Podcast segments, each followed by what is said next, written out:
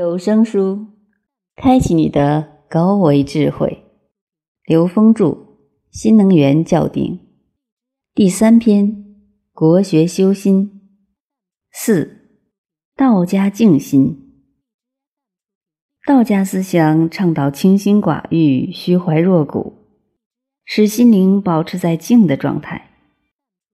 道家创始人老子观察到芸芸万物生长发展。循环往复之道，由此提醒天下人：熙熙攘攘、忙忙碌碌中，莫忘我们的根本初衷。只有回归初衷，回归人与人、人与社会、人与自然的安静和谐，才意味着万物与人类新的起点。这就是静心的深层含义。《道德经》第十六章讲到：“致虚守静，致虚极，守静笃，万物并作，无以观复。夫物芸芸，各复归其根。归根曰静，静曰复命。”那么，经过了这一番静心的过程以后，就进入到下一个次第——禅宗明心。马先蕊老师，道家是用来静心的。你如何能心静？就是要破相。所以你读《道德经》，你读庄子中的《逍遥游》，感觉十分畅快。但是他为什么能破相呢？因为他站在究竟圆满的一元法上，站在真空大道上。你本自圆成。你就是真空，你还需要干什么呢？你只用干一件事，就是拆掉阻碍，就是把你和真空之间所有的阻隔拆掉。老子和庄子就是来帮你干这件事的，就是来破相的。我们来看整个《道德经》的文言，在第十六章里讲到了四个关键词，叫“致虚守静”。原文叫“致虚极，守静笃”。致虚守静的境界，就是真空无为大道的境界，就是量子真空。那么，量子真空的不二特性，就是虚空不空，就是你的心一动，就有万物并作，无以观其复。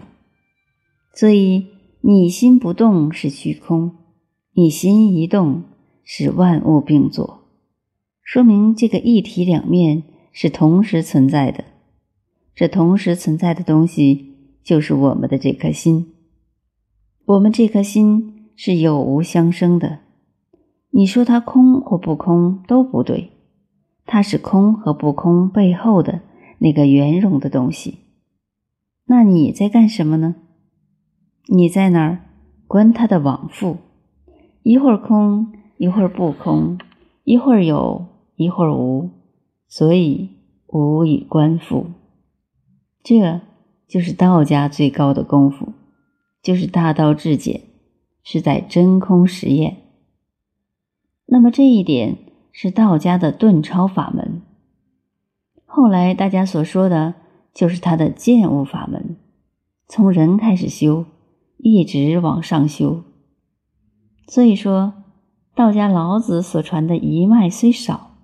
但是他的真传一脉是从高往低修的，从上往下修的，就是从真空大道开始修，这就是《道德经》几千年的能量，所以一定要从最高开始看，这就是道家的圆满究竟法，也是未来的大道流行法。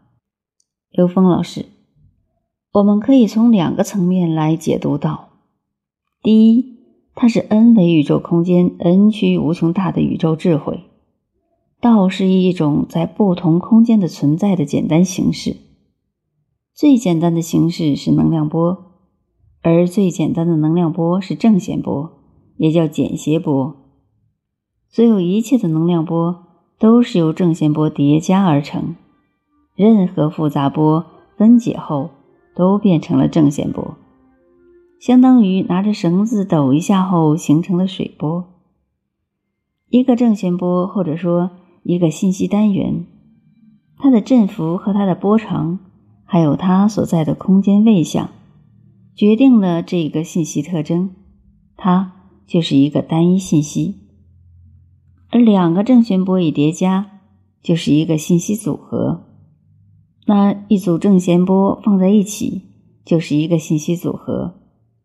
而每一个信息自身的频率构成了频谱。所以，一首乐曲有乐谱，一束光有光谱，而频谱就是正弦波，是每一个单一信息的逻辑关系。所以，这个东西其实就是弦。但它仅存在三维空间吗？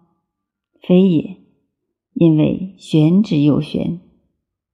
就真正的太极图从多维空间来看，它是一维套一维的，它是其大无外，其小无内的。